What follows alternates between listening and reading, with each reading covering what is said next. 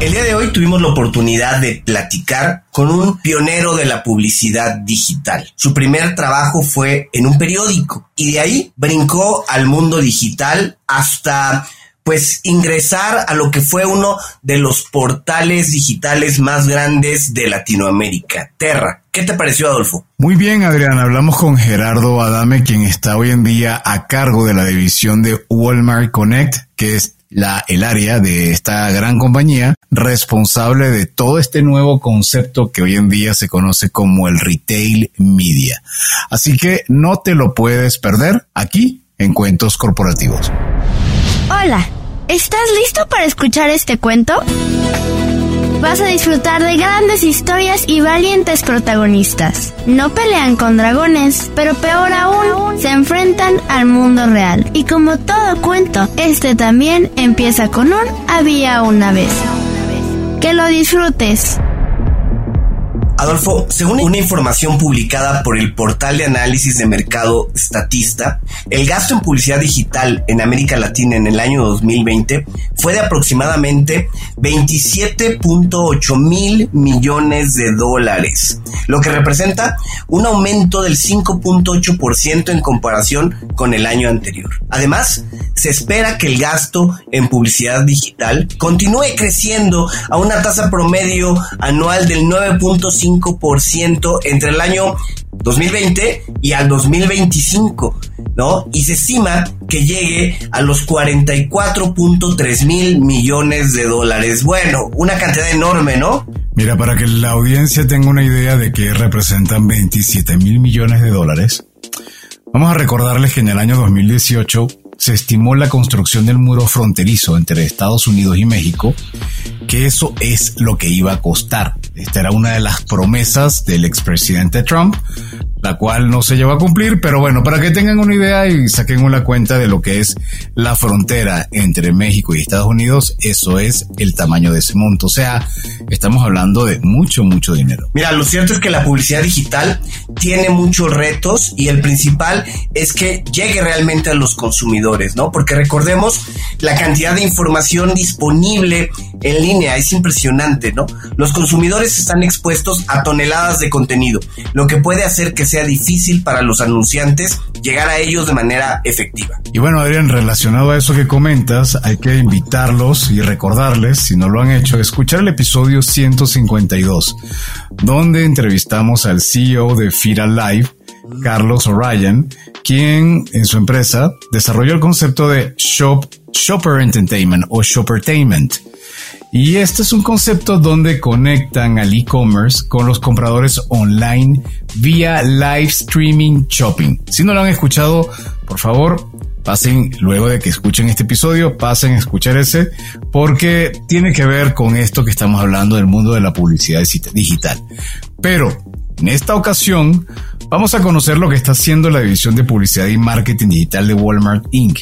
Y para hacerlo comenzaremos este episodio diciendo, como siempre, nuestras palabras mágicas. Había una vez un visionario del mundo de la publicidad y el contenido digital. Sus primeros pasos en este ámbito comenzaron en el portal Terra, considerado uno de los portales web más importantes en América Latina y España en la década de los 2000. En esa fecha, la compañía española Telefónica adquirió Terra por 12.5 mil millones de dólares, convirtiéndose en una de las mayores adquisiciones de la historia de Internet. En el año 2011, según la agencia de medición Comscore, llegó a ser el quinto portal web más visitado en América Latina. Y bueno, luego de la aventura dirigiendo Terra, nuestro invitado Gerardo Dame Legorreta se convirtió en pionero en el mundo de digital Signage. Es aquí donde es responsable de desarrollar y operar un canal de televisión privado para uno de los principales bancos de México, con contenido editorial y publicitario en más de 120 sucursales. Desde abril del año 2022, Gerardo ocupa la posición de Managing Director de Walmart Connect que es la división de publicidad y marketing digital de Walmart, una de las mayores cadenas minoristas del mundo. Walmart Connect ofrece una amplia gama de soluciones de publicidad digital que permiten a las marcas llegar a los consumidores de manera efectiva y rentable. Las soluciones de publicidad de Walmart Connect incluyen anuncios en línea, publicidad en redes sociales, publicidad programática y otros tipos de publicidad digital. Walmart Connect utiliza una combinación de datos y tecnología para llegar a los consumidores de manera más efectiva, lo que permite a las marcas dirigirse a su público objetivo con mensajes personalizados y relevantes. Así que, Gerardo, bienvenido a Cuentos Corporativos. Un gusto tenerte con nosotros. ¿Cómo has estado? Gracias, Adolfo. Estoy muy bien. Gracias por invitarme. Igual a ti, Adrián. Gracias, muchas gracias, Gerardo. Oye, bueno, ya hablamos de ti en la parte curricular, ¿no? Pero queremos conocerte un poco más allá, Gerardo. Fuera de el trabajo, fuera de Walmart, ¿quién es Gerardo Adame? ¿Qué te gusta hacer? ¿A qué equipo le vas? ¿Te gusta cocinar? Platícanos un poco de ti. Muy bien, con mucho gusto. Mira, este, yo, yo tengo, tengo 58 años, una, una historia profesional de más de 35 años soy ingeniero en sistemas computacionales por el TEC de Monterrey. Eh, entré a trabajar a los 22 años a lo que en aquel tiempo era el periódico en el norte, en Monterrey, en el área de sistemas. Pero, la verdad es que el, director general y, dueño del periódico El Norte e, e, es, una persona eh, realmente visionaria. Y desde entonces yo, yo, yo tengo, tengo mil anécdotas y mil historias este, mil cuentos que me gusta. Yo, yo, yo, prefiero decir la palabra historias, pero es básicamente lo mismo, ¿no? Y, una de las cosas que, que Alejandro Junco decía es que decía, nosotros estamos en el negocio de los contenidos y hoy los imprimimos con tinta en el papel. Pero si en el futuro los vamos a, distribuir a través de estiroquetas voladoras, así decía él, así lo haremos para que no nos pase lo que, lo que, lo que les pasó a lo, eh, digamos, a, las carretas y a los caballos cuando llegó el coche, que porque pensaban que estaban en el negocio de las carretas y los caballos y no de la, de, del transporte, pues terminaron quebrando, ¿no? Y, con esa mentalidad, Alejandro Junco eh, fundó muy en el tiempo que yo entré, allá en el 87, Infocel. Infocel significaba información selectiva. Y básicamente era la idea de que, a través de la tecnología pudiera darte la información profunda, especializada que tú necesitabas, a diferencia de la información general y poco, poco profunda que se, que se ve normalmente en un periódico. Entonces, eh, eh, uno de los primeros proyectos y por el cual a mí me sacaron de ser un, desarrollador de sistema de sistemas y me, y me mandaron a la Ciudad de México a vivir en el 90, en el en 1990, o sea, en mis primeros años de carrera profesional, fue Infocel Financiero. Infocel Financiero era un servicio de información financiera en tiempo real para profesionales. Una cosa verdaderamente novedosa en aquel tiempo, porque significaba que de manera lo que hoy parece muy normal, ¿no? Pero de manera push, sin que yo tuviera que hacer nada, piensen en el, en el 90, cuando no había internet, este, cuando, cuando, digamos, este, nosotros entregábamos la señal, usábamos satélite y luego radiofrecuencia, nos, nos asociábamos con, con, con, estaciones de radio en diferentes ciudades y mandábamos los datos por, por, por FM y, los conectábamos a un puerto serie y aparecían en vivo en una computadora en los en las primeras versiones de Windows. Entonces era una cosa que, que, que, digamos los inversionistas, los financieros, las casas, los cazabolseros y los banqueros no lo podían creer. Nos compraban los, los bancos extranjeros que venían a México, nos compraban los bancos mexicanos desde Nueva York y, y este, y, fue una, una revolución basada, digamos, en, en, en, los primeros pasos de lo digital, ¿no? O sea, este, contenidos digitales. Y ahí hice un, una, una eh, parte muy importante de mi carrera, este, digamos, nosotros tuvimos, fuimos uno, el segundo proveedor de acceso a Internet allá en el 95 y fuimos uno de los primeros portales que, que existieron que se llamaba Infocel, mucho antes de Terra, eso fue en el 95.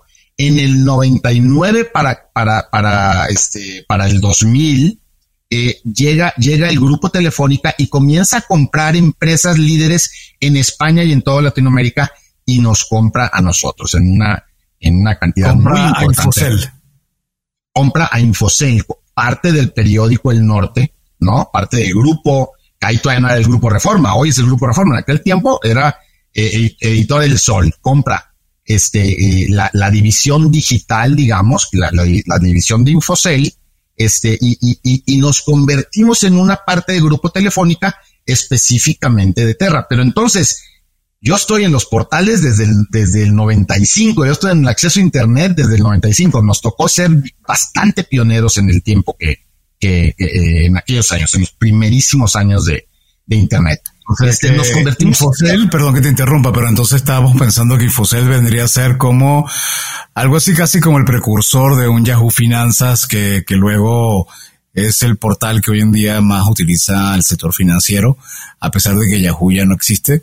Pero en tu caso, eh, ¿cómo estaba estructurado Infocel? ¿De qué manera generaban la información? ¿Se enviaba a monitores este, que replicaban la información como si fuera cable de Reuters, por ejemplo, algo así. Bueno, pero eh, eh, digamos, ¿quiénes eran nuestros competidores? Nuestros, nuestros competidores eran Telerate, que era, que era parte de, del grupo Dow Jones, o sea, del Wall Street Journal y todo esto, era el propio Reuters y un poquito más adelante Bloomberg. Pero cuando ellos estaban con pantallas, con terminales de fondo negro y caracteres verdes, con los que tú te quedabas una clave extraña para, para poder ver el precio de una acción, nosotros estábamos, nosotros en Infocel teníamos una pantalla en Windows con un mouse y que automáticamente tú configurabas las acciones que te interesaba seguir, las noticias de los temas que te interesaba seguir, y era un sistema súper sofisticado que funcionaba de una mucho mejor manera que lo que, que, lo que las opciones de aquel tiempo, gracias a que la información llegaba por el aire. Era un poquito en aquel tiempo como magia, o sea, era un radio modem, ¿no? O sea, era un modem pero que se conectaba al aire, a la, señal de FM y, por el puerto serie alimentaba la computadora.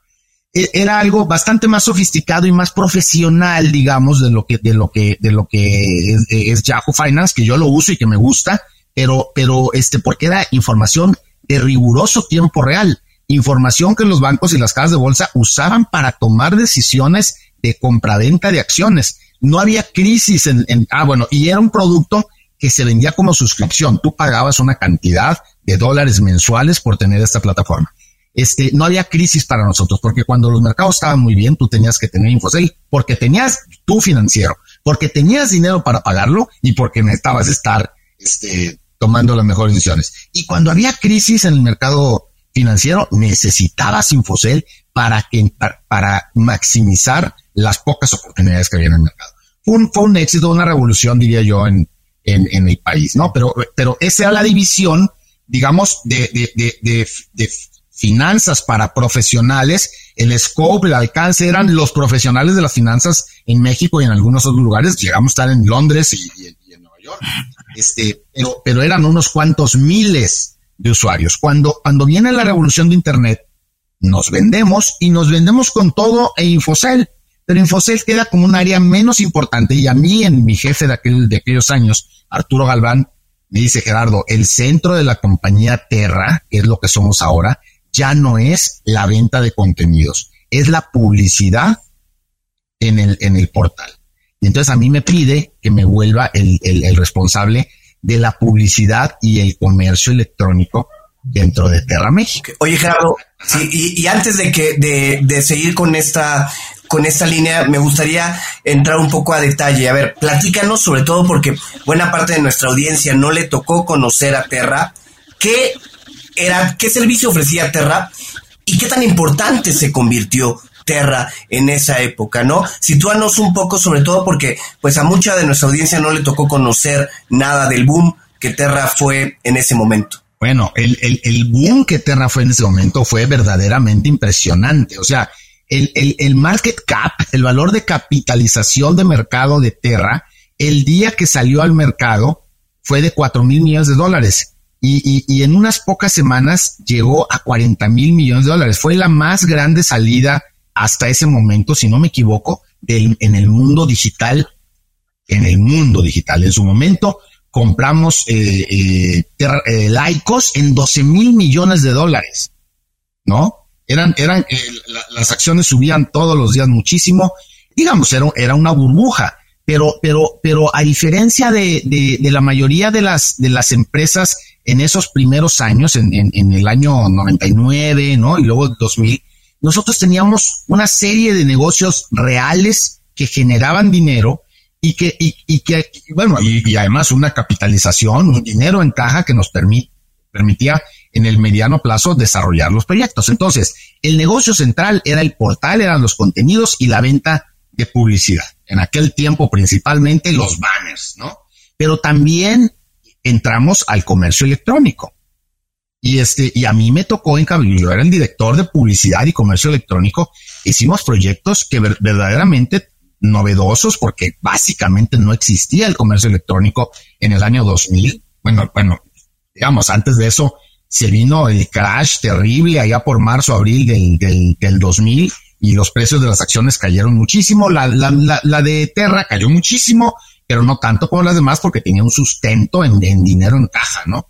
Este, eh, entonces nosotros teníamos nuestro portal, eh, teníamos nuestro infocel financiero en México, en algunos países como Chile y, y este, y Perú y Brasil, éramos proveedores de acceso a Internet, también en México, pero en México estaba muy fuerte Telmex. En aquellos países había una regulación para que no fuera el, dominante de, telefonía el mismo que, que, diera el acceso a Internet.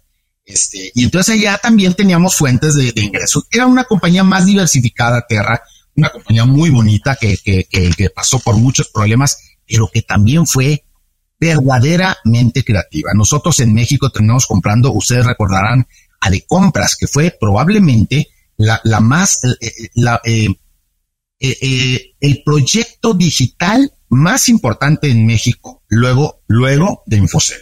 Porque el proyecto en México más importante, en Argentina hubo otros proyectos pero en México el proyecto más importante por su valor de venta fue Infocel. El segundo probablemente fue de compras y de compras hizo cosas muy interesantes en su momento ya cuando, cuando se les acabó lo que está pasando ahora con muchas startups, ¿no?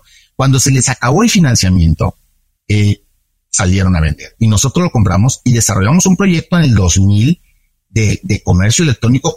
Por eso ahora voy a conectar muy bien, pero por eso ahora lo que estoy haciendo en, Walmart o mi llegada a Walmart, quiero decir, me parece como muy natural. Yo vengo de, de, de, haber hecho comercio electrónico en el 2000, no en el 2021, 2020, 2023.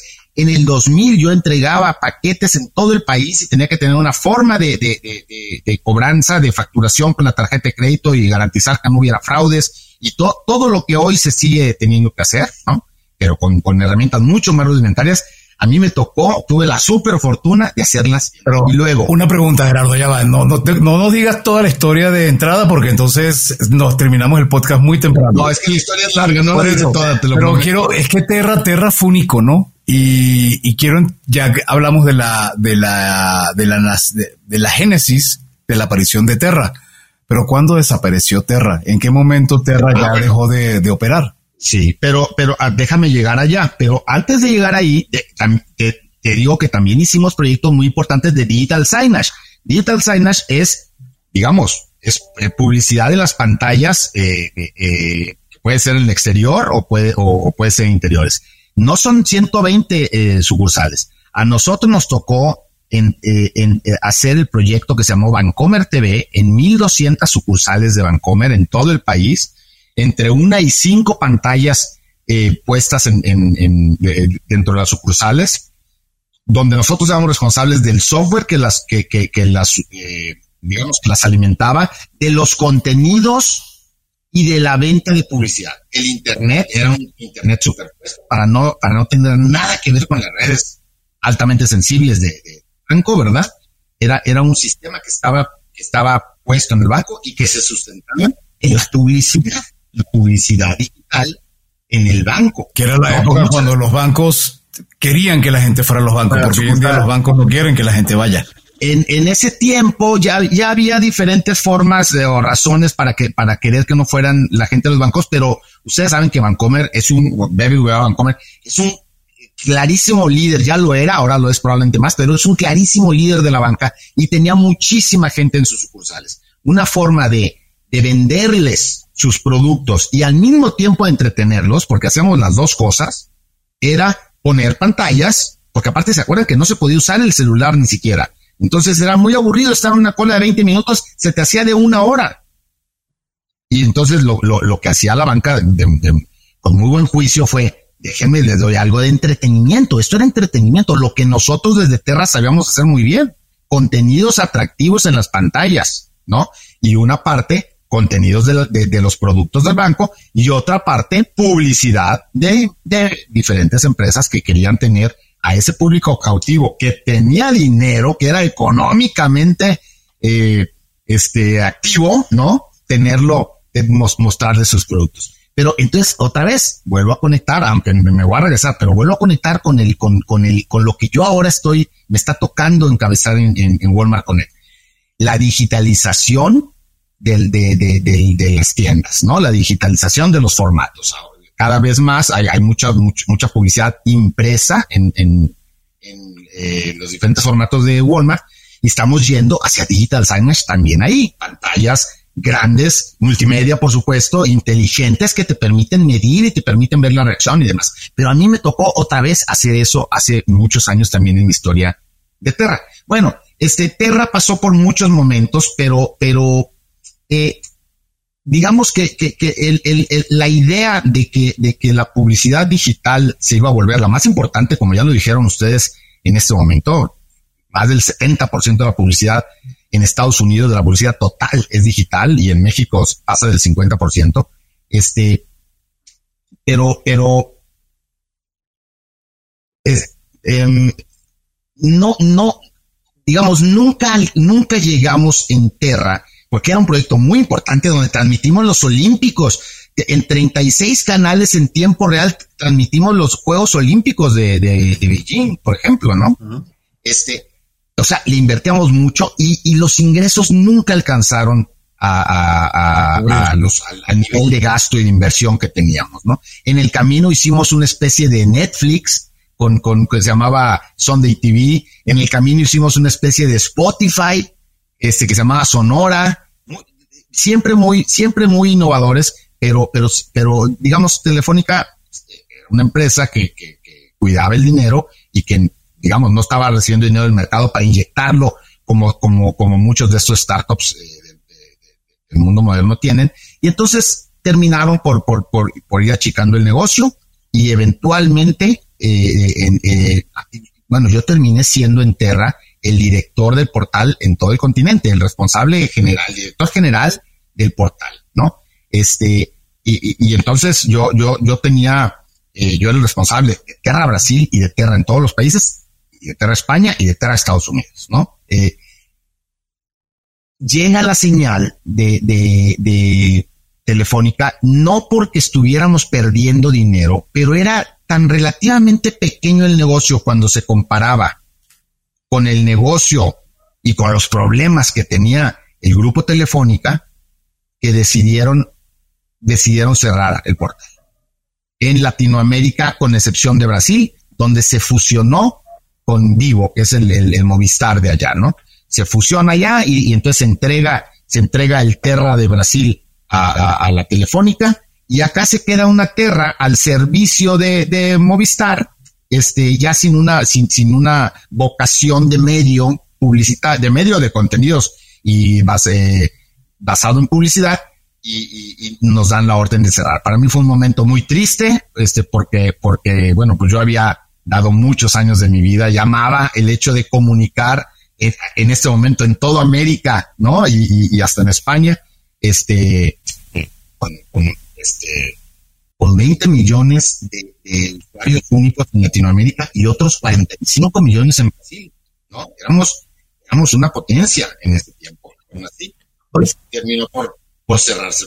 Recientemente se abrió, por cierto, en varios países, México entre ellos, con bastante éxito. ¿eh? Oye, Gerardo, eh, siendo Terra... no sigue, ¿no? Perdón. ¿Perdón? No, sí. ¿Ah, sí? Eh, escribe terra.mx y vas a ver un bonito portal de Terra, este, bastante, bastante rentable, por cierto. Oye, Gerardo, a ver, siendo Terra, como dices, un precursor para muchas iniciativas que hoy nos parecen mm, del día a día, ¿no? Comercio electrónico, por un lado, la parte de Netflix, comentas una parte de Sonoro. Eh, ¿Qué fue lo que faltó? ¿Qué aprendizaje te, te, llevaste de este proceso? Eh, eh, que de, de lo que hoy, pues, es una iniciativa que tuvo muchos, muchos mm, buenos proyectos, pero que hoy ya no existe como tal, como lo que era. ¿Cuál es el aprendizaje que nos puedes compartir al respecto? Este, yo, yo creo que, que estos proyectos necesitan muchos fondos. Todo, tú, tú lo sabes, o sea, este, ya no sé cuáles de estos proyectos ganan dinero, muchos ganan, pero, pero, pero probablemente Netflix siga sin ganar dinero y siguen inyectando Spotify, probablemente estén las mismas, ¿no?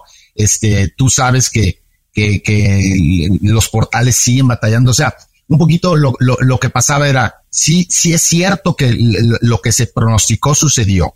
La, la publicidad digital fue, se volvió reina, pero basada en dos grandes jugadores, uno, uno de búsqueda y otro de, y otro de redes sociales. Este, el resto de los jugadores eh, no han dejado de batallar en todos estos años. ¿no? Eh, Entonces, no, no fue un negocio fácil, no fue un negocio que creció tanto. Y yo diría que, que Telefónica entró en su propia dinámica complicada, ¿no? De pronto era una empresa muy grande, este, tuvo mucha deuda, tuvo que vender algunas empresas. Yo creo que estaba muy, muy ensimismada en lo suyo y dijo, sabes qué, no quiero tener una distracción. No es que pierda dinero, porque ya no perdíamos dinero allí este no es que pierda dinero, pero tampoco nos significa una diferencia. preferimos descansar de eso y podernos enfocar en nuestros problemas más importantes. Este, ¿qué faltó? Probablemente faltaron inversionistas externos, probablemente faltaba, faltó ser tratada como un startup, ¿no? Este, que, que recibiera fondos para, para ampliarse. Todos estos, estas empresas por muchos años requieren pues mucho dinero para, para, para crecer lo suficiente y, lograr la rentabilidad. Ahora son, es un modelo que era el famoso modelo Web 1, donde, como lo comentabas al principio, era básicamente con el uso de banners. Entonces, era como difícil rastrear también al usuario final, como no, no tan, no es como el día de hoy que casi que logras saber hasta el color de los ojos gracias a todas las herramientas que hay en la parte digital.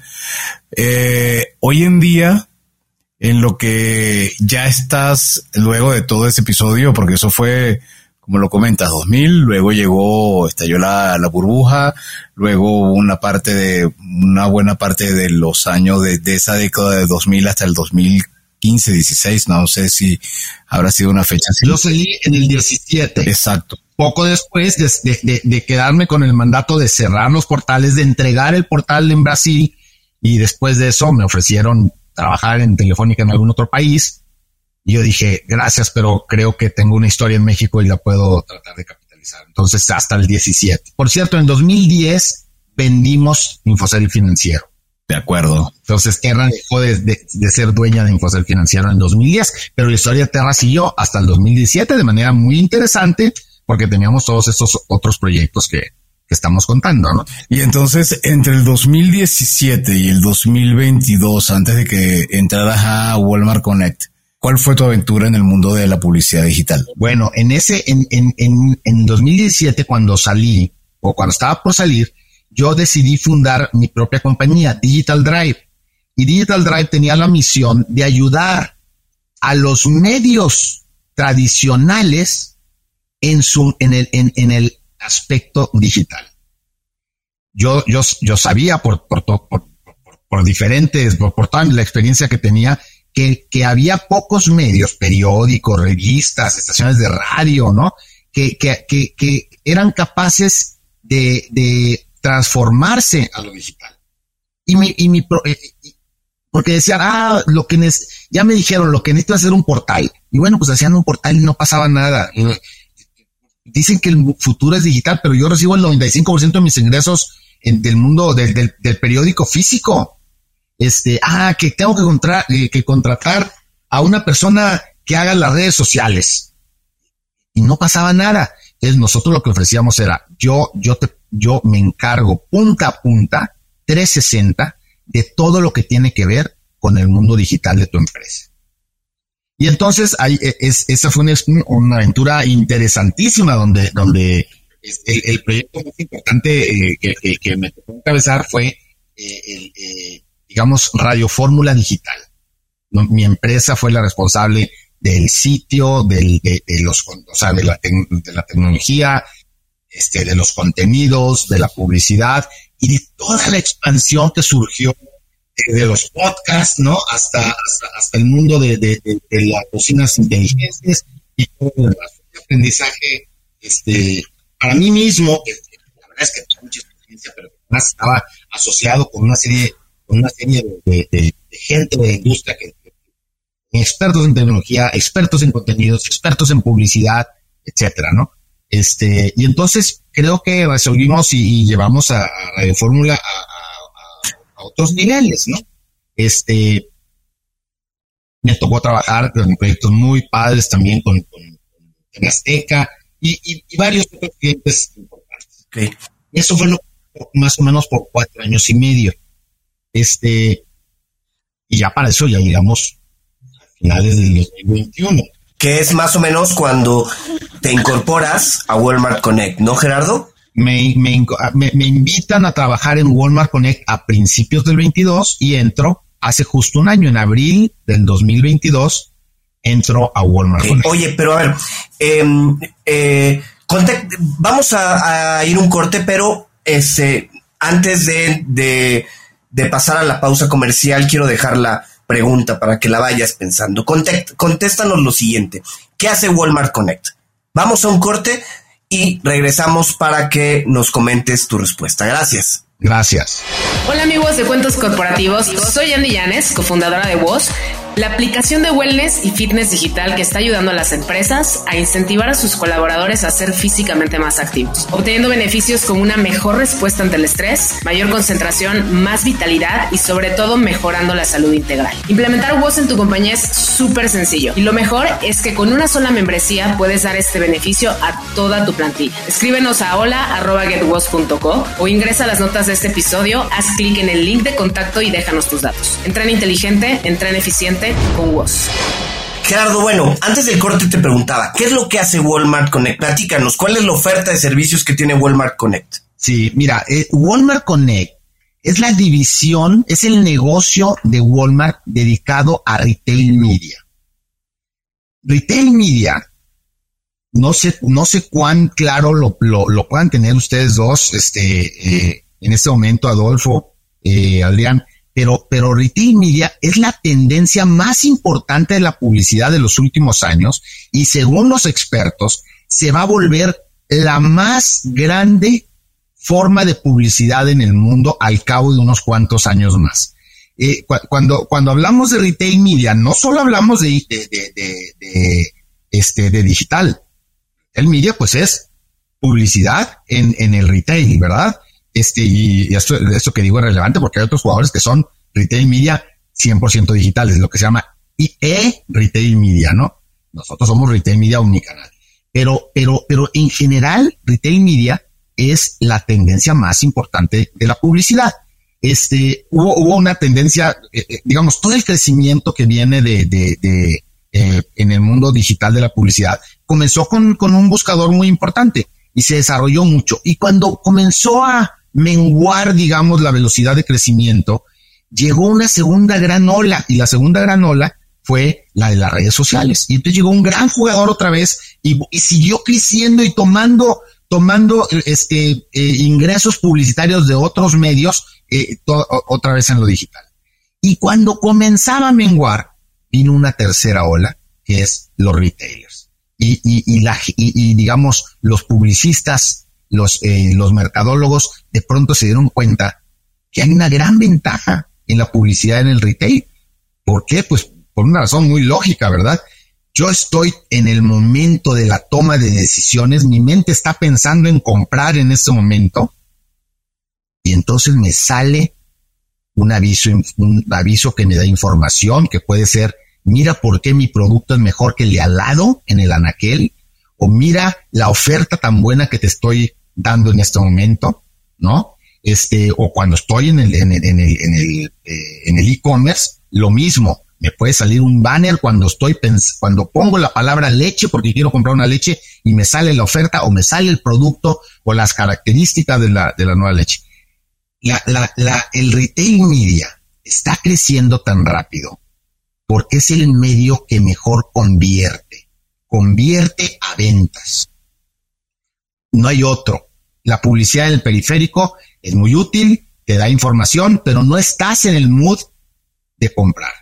La publicidad en otros sitios digitales es muy útil y podrías darle clic para irte a comprar, pero no estás en el momento de la compra. Estás en otro momento, estás viendo tu mail, estás viendo tu serie, estás haciendo otra cosa. Y en ese momento te sale una publicidad, bienvenida. Pero acá la publicidad te sale cuando tú estás pensando en comprar. Entonces, es, una publicidad que desde el punto de vista de la conversión, de la atribución, de lo que le llaman el ROAS, el retorno, este, retorno sobre inversión publicitaria, este, pues es súper potente. Nuestra promesa con, con, con las marcas es, tú vas a vender más cuando te anuncies en mis propiedades, en mis activos. Y de esa manera, pues, pues se está convirtiendo ya, ya es hoy un top 5, lejos de los cuatro grandes jugadores de la publicidad en México, pero ya probablemente somos el quinto jugador más grande por los ingresos publicitarios que tenemos y con una fortaleza muy importante en lo que se llaman los CPGs, o sea, las empresas de alto consumo, de, de, rápido consumo, ¿no?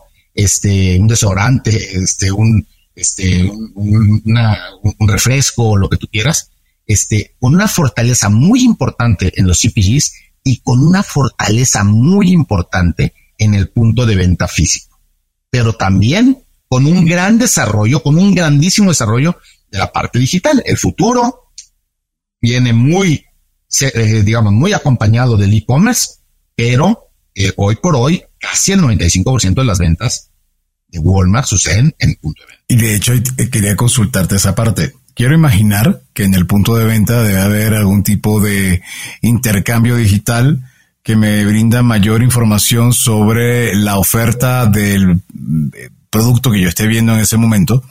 Pero en la parte digital, cuando te refieres también a la, aparición del banner o la aparición de la información de la, de la búsqueda, es básicamente dentro del portal de compras de Walmart, ¿cierto? Es, no es fuera, sino es yo entro a Walmart y para no perderme dentro del universo de categorías, productos que existen, Walmart Connect me da la oportunidad de, bueno, ya también por supuesto el anunciante, de jalar hacia el producto que yo estoy anunciando, de manera de que eso me impulsa al, proceso de compra dentro de tu portal. ¿Es así? Sí, pero no solo así, también de manera mucho más inteligente y déjame decirte para luego elaborar más, adentro y afuera de nuestro, de nuestros sitios, ¿no? Este, porque, porque como bien dijiste tú, la data se ha desarrollado mucho yo puedo conocer, no, no, no me interesa, no, no lo hacemos porque no, no, no, no se debe hacer. Este, yo, yo no quiero saber que tú, que tú eres Adolfo. Yo quiero saber que hay una cookie que, tiende a comprar o que ha mostrado interés en ciertos productos. Entonces, no es que, no es que tú has mostrado interés en comprar pañales porque tienes un bebé probablemente y yo te pongo una cerveza. Es, es un poco más inteligente que eso. También hay publicidad general, que cuando tú entras te dice, oye, por si quieres, a, todos les voy a mostrar la cerveza que yo vengo.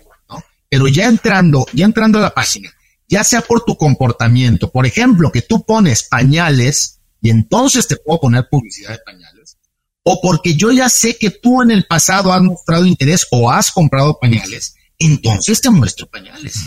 ¿Sabes qué me recordó? ¿Qué me recordaste? Perdón que te interrumpa. El caso, eh, no sé, seguramente lo recordarás, el caso de Target, que Target desarrolló un modelo de proyección y de predicción de compra de sus clientes a tal punto que identificó que por supuesto una categoría que compra muchísimo es la, los padres y las madres, eh, la madre embarazada, ¿no? Pero se dieron cuenta que no solamente había esa oportunidad, sino también las madres que todavía no sabían si estaban embarazadas y que era una forma también de bombardear y de invitarlas a considerar diferentes productos.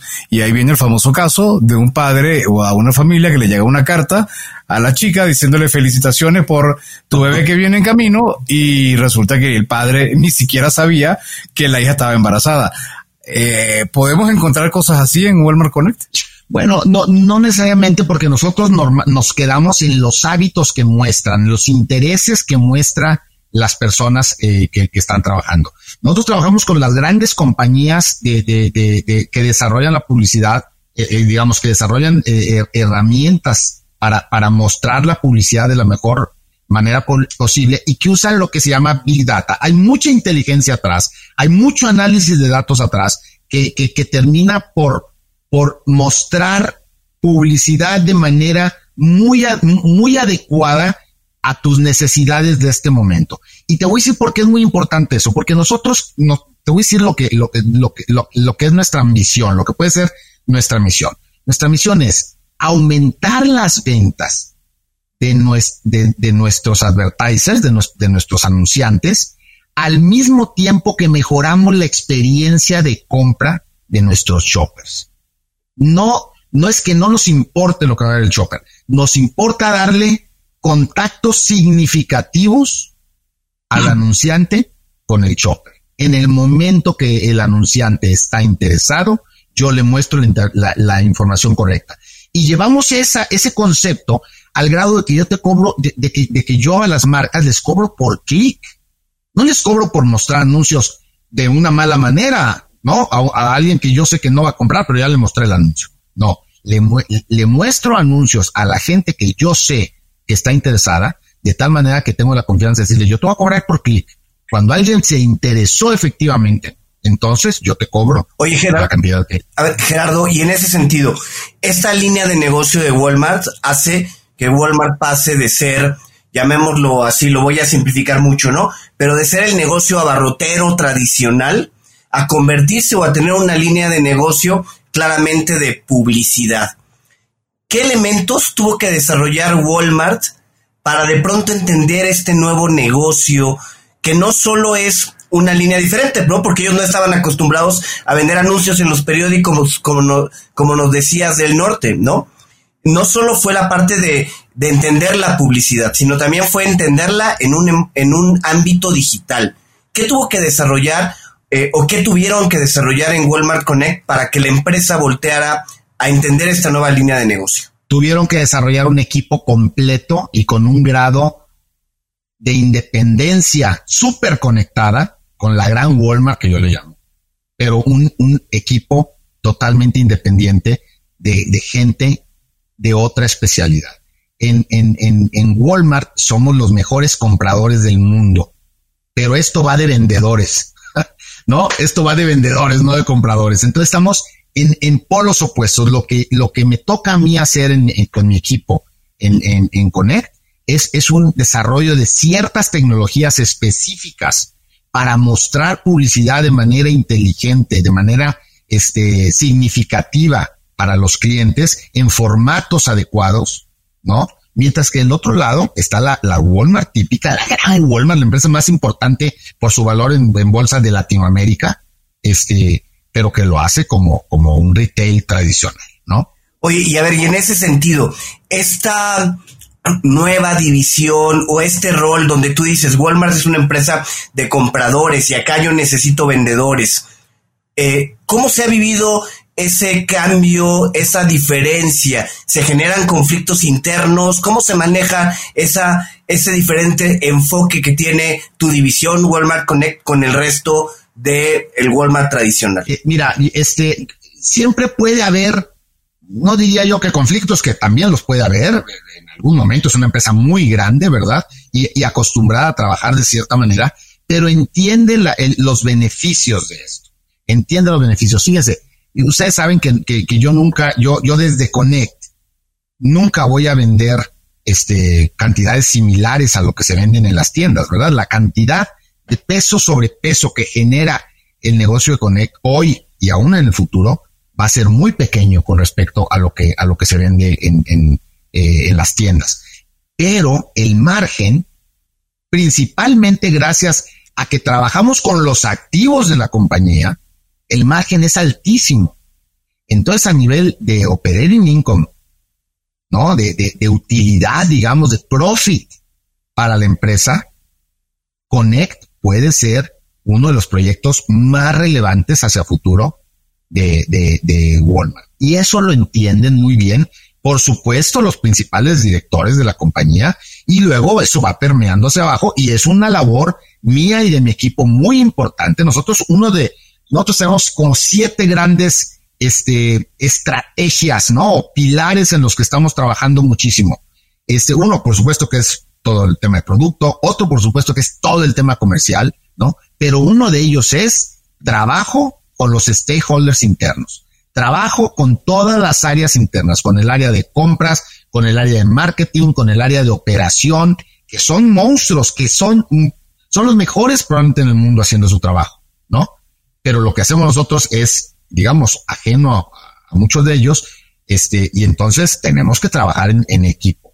Hay yo no diría que hay conflictos, pero sí puede haber desacuerdos o desavenencias o cosas que no se entiendan y toca a, los nuevos, a los nuevos del barrio, ¿no? A, a Connect, tratar de explicar y de llegar a los acuerdos necesarios para poder desarrollar aquello a lo que nos han llamado, ¿no? A desarrollar un negocio de retail media que puede ser, como yo les dije, muy importante a nivel del crecimiento de profit de la empresa. Como, como Walmart es una empresa pública, eh, hemos visto los datos de lo que creo que registraba un diario del retail media en Estados Unidos por lo menos. Me parece que el año pasado hablaban de mil millones de dólares y que mm, eh, se está convirtiendo, compitiendo con, con, Amazon, que creo que es el gran competidor por el tiempo que tiene operando esto.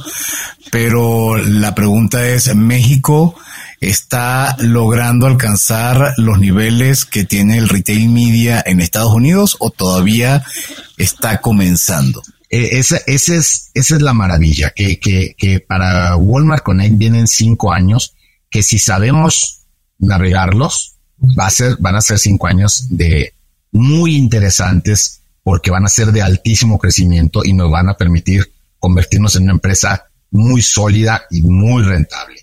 Este, no, por supuesto que no estamos en, los rangos que están en Estados Unidos. En Estados Unidos, este, sí, Connect es un gran jugador en, en, en, Walmart USA.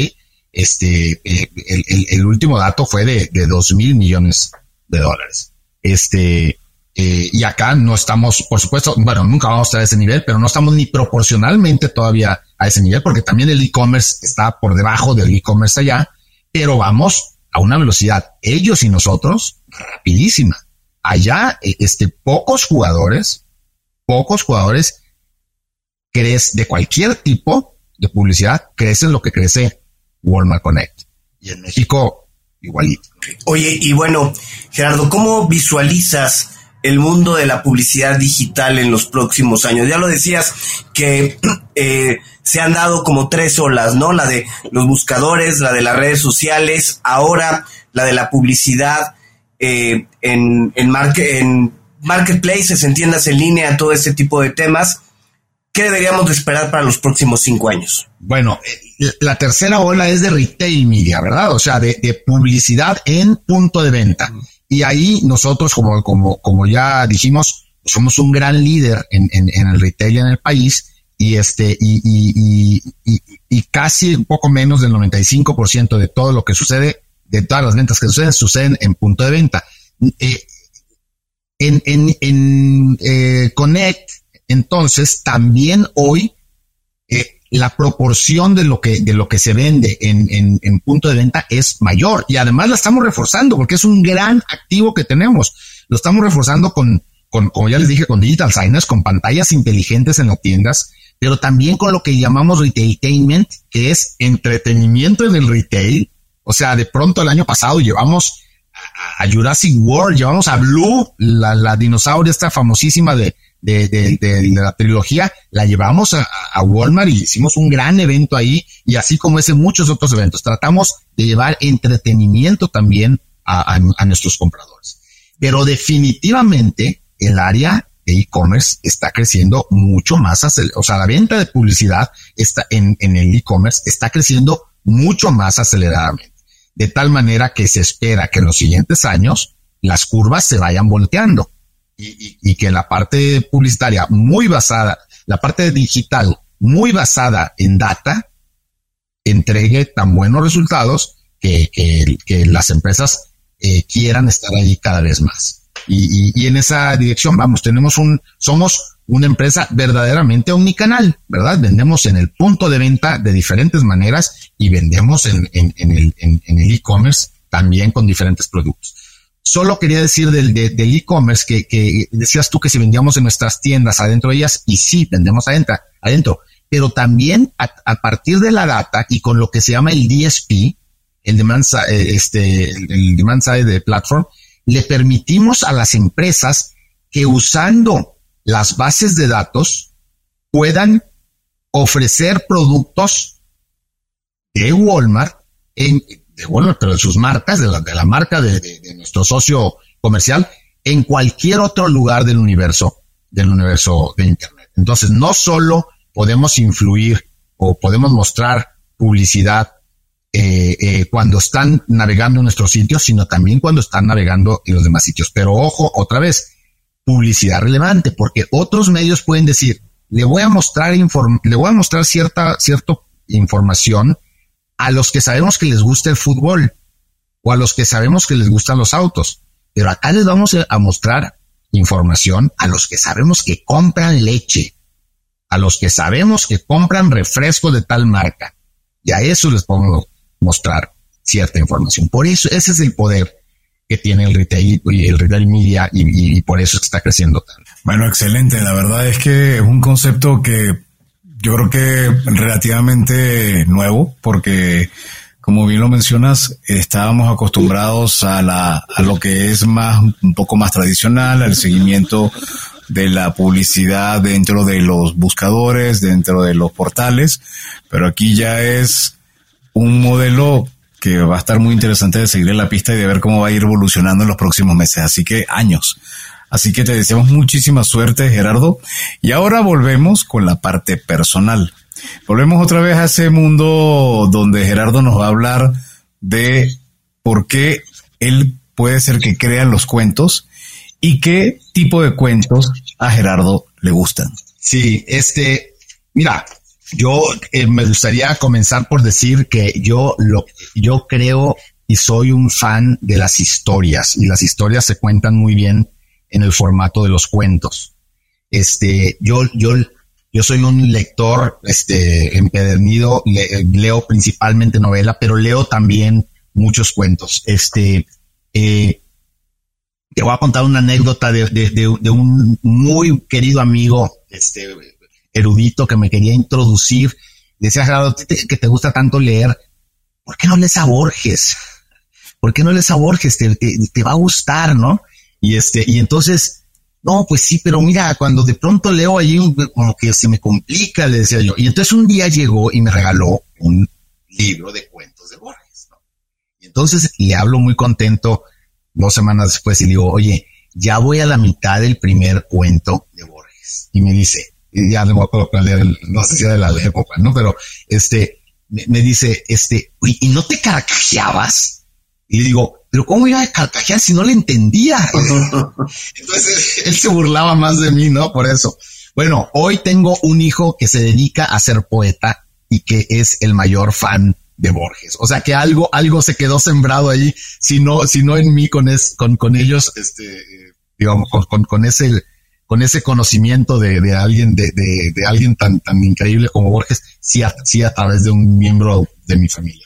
Pero, pero a mí me gustan mucho las historias y me gustan mucho las historias cortas y largas, o sea, las que podemos decir que son las novelas y, y, los cuentos. Entonces, desde un Rulfo, ¿no? Con, con su llano en llamas, pero pues también con Pedro Páramo, ¿verdad? o, o, desde alguien este, todavía más actual como Aguilar también, que, que, que las guerras de Galio, no sé si lo han leído, pero es un libro apasionante, pero también tiene sus historias conversadas que son pequeños cuentos, ¿no? Que también contados que yo tuve que investigar para, y, luego tuve la suerte de, de, conocerlo y entonces de preguntarle, para entender que eran ficción, que, que, que no era, que, que no eran este, datos reales, todo lo que contaba ahí, porque cuando se cuenta bien un cuento, te metes en la historia y eso es lo que está pasando. Pero fundamentalmente yo creo que a través de las historias, la gente se comunica mejor, de uno a uno o de uno a muchos. La gente se comunica mejor a través de historias o de cuentos. Oye Gerardo, y a ver, eh, hablando de algún libro, quizá un poco más enfocado a la parte de negocios o a la parte de marketing, eh, a la parte también de retail media. ¿Hay algún libro que nos puedas recomendar? Fíjate que, que eh, yo, yo leo, leo todos los documentos especializados, los documentos de la industria y, me mantengo a través de todo, de, todo el trabajo y trabajo muchas horas todos los días por toda mi vida. Este, no tiendo a leer pocos libros, este, digamos, eh, técnicos o, de la industria. Este, lo que hago es, insisto, leer los boletines o, las investigaciones eh, expertas en, la materia, pero, pero no, no, tanto libros de la industria. Y me imagino que por, por tu tipo de trabajo y por la actividad, debe haber algún tipo de aplicativo móvil o gadget que usas para mm, coordinar, puede ser tu tiempo, tu productividad o no, para divertirte. ¿Algún gadget aplicativo que pudieras recomendar? Bueno, este, no, no para, no para, bueno, también para mejorar el tiempo, pero, pero yo me gustan mucho las noticias, me gusta mucho seguir la actualidad. Yo, yo estoy suscrito a Reforma, este, y tengo la app, pero también estoy, también sigo a CNN, este, eso para la parte general noticiosa. Me gustan mucho los podcasts y sigo el, el de Washington Post y el de New York Times. Este, luego en la parte financiera, efectivamente sigo a, Yahoo Finance y este, y me parece muy útil y muy sencillo usar. Y luego uso muchas aplicaciones este, de, de deportes, de, especializadas en tenis, que me gusta mucho, pero también en general, ¿no? O sea, sigo ESPN, sigo este, aplicaciones más específicas, más orientadas al tenis, ¿no? Me gusta, me, me gusta los contenidos. Siempre, siempre viví ahí. Nací en un periódico, aunque desde, desde el punto de vista de tecnología, pero siempre este, vendí o produje toda mi vida contenido. Oye, Gerardo, eh, dos o tres empresarios latinoamericanos que consideras que vale la pena seguir, que están marcando tendencia actualmente. Este, mira, como empresarios, yo, yo la verdad es que estoy muy gratamente sorprendido este, digo, gratamente sorprendido porque, porque me, he tenido la oportunidad de conocerlo a, nuestro CEO, este, eh, en, en, en, en, Walmart, este, eh, Guillermo Loureiro tiene 10 años de éxito continuo, de crecimiento continuo en todas las métricas, en las de ventas, en las de, en las de margen, este, la verdad, y, y es una persona muy cercana que no deja de contar historias a lo largo de cualquier discusión que está teniendo, ilustra con historias y volvemos a lo mismo de lo que estamos hablando.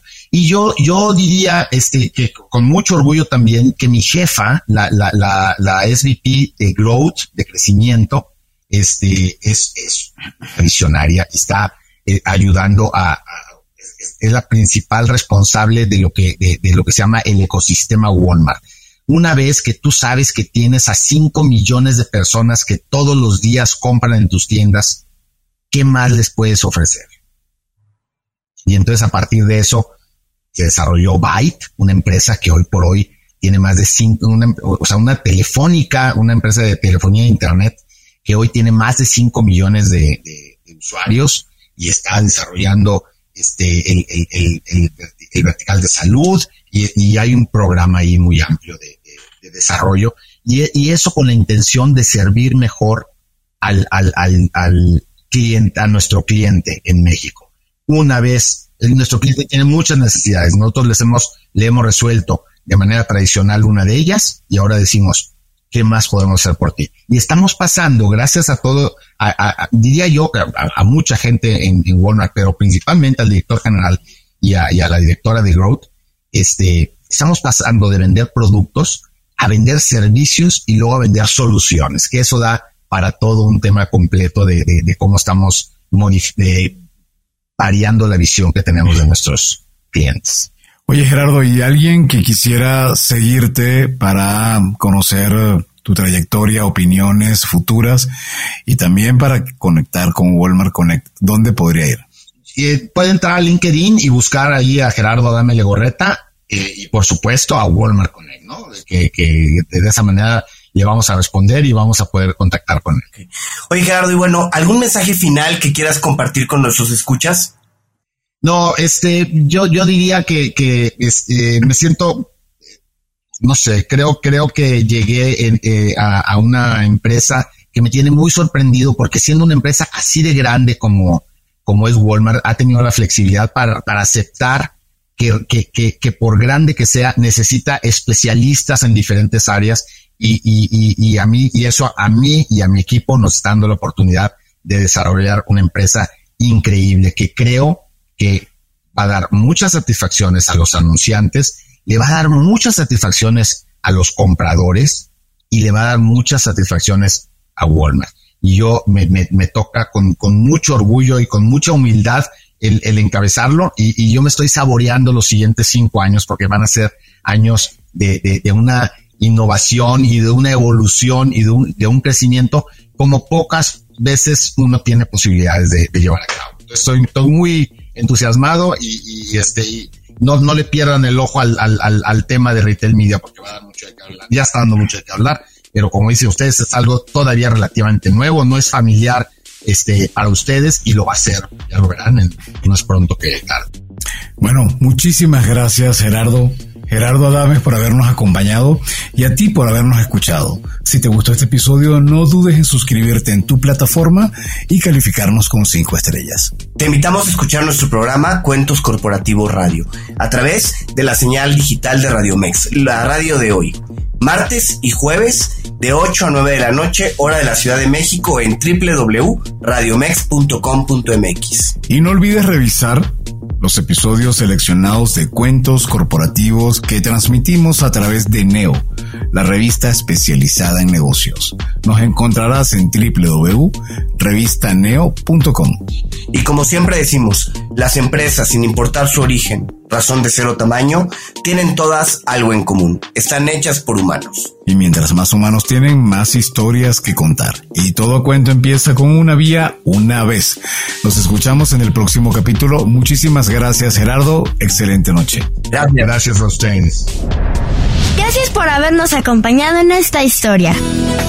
Esperamos que te haya gustado y que te inspire para combatir los dragones que enfrentas en tu aventura emprendedora. Nos vemos en el próximo episodio de Cuentos Corporativos.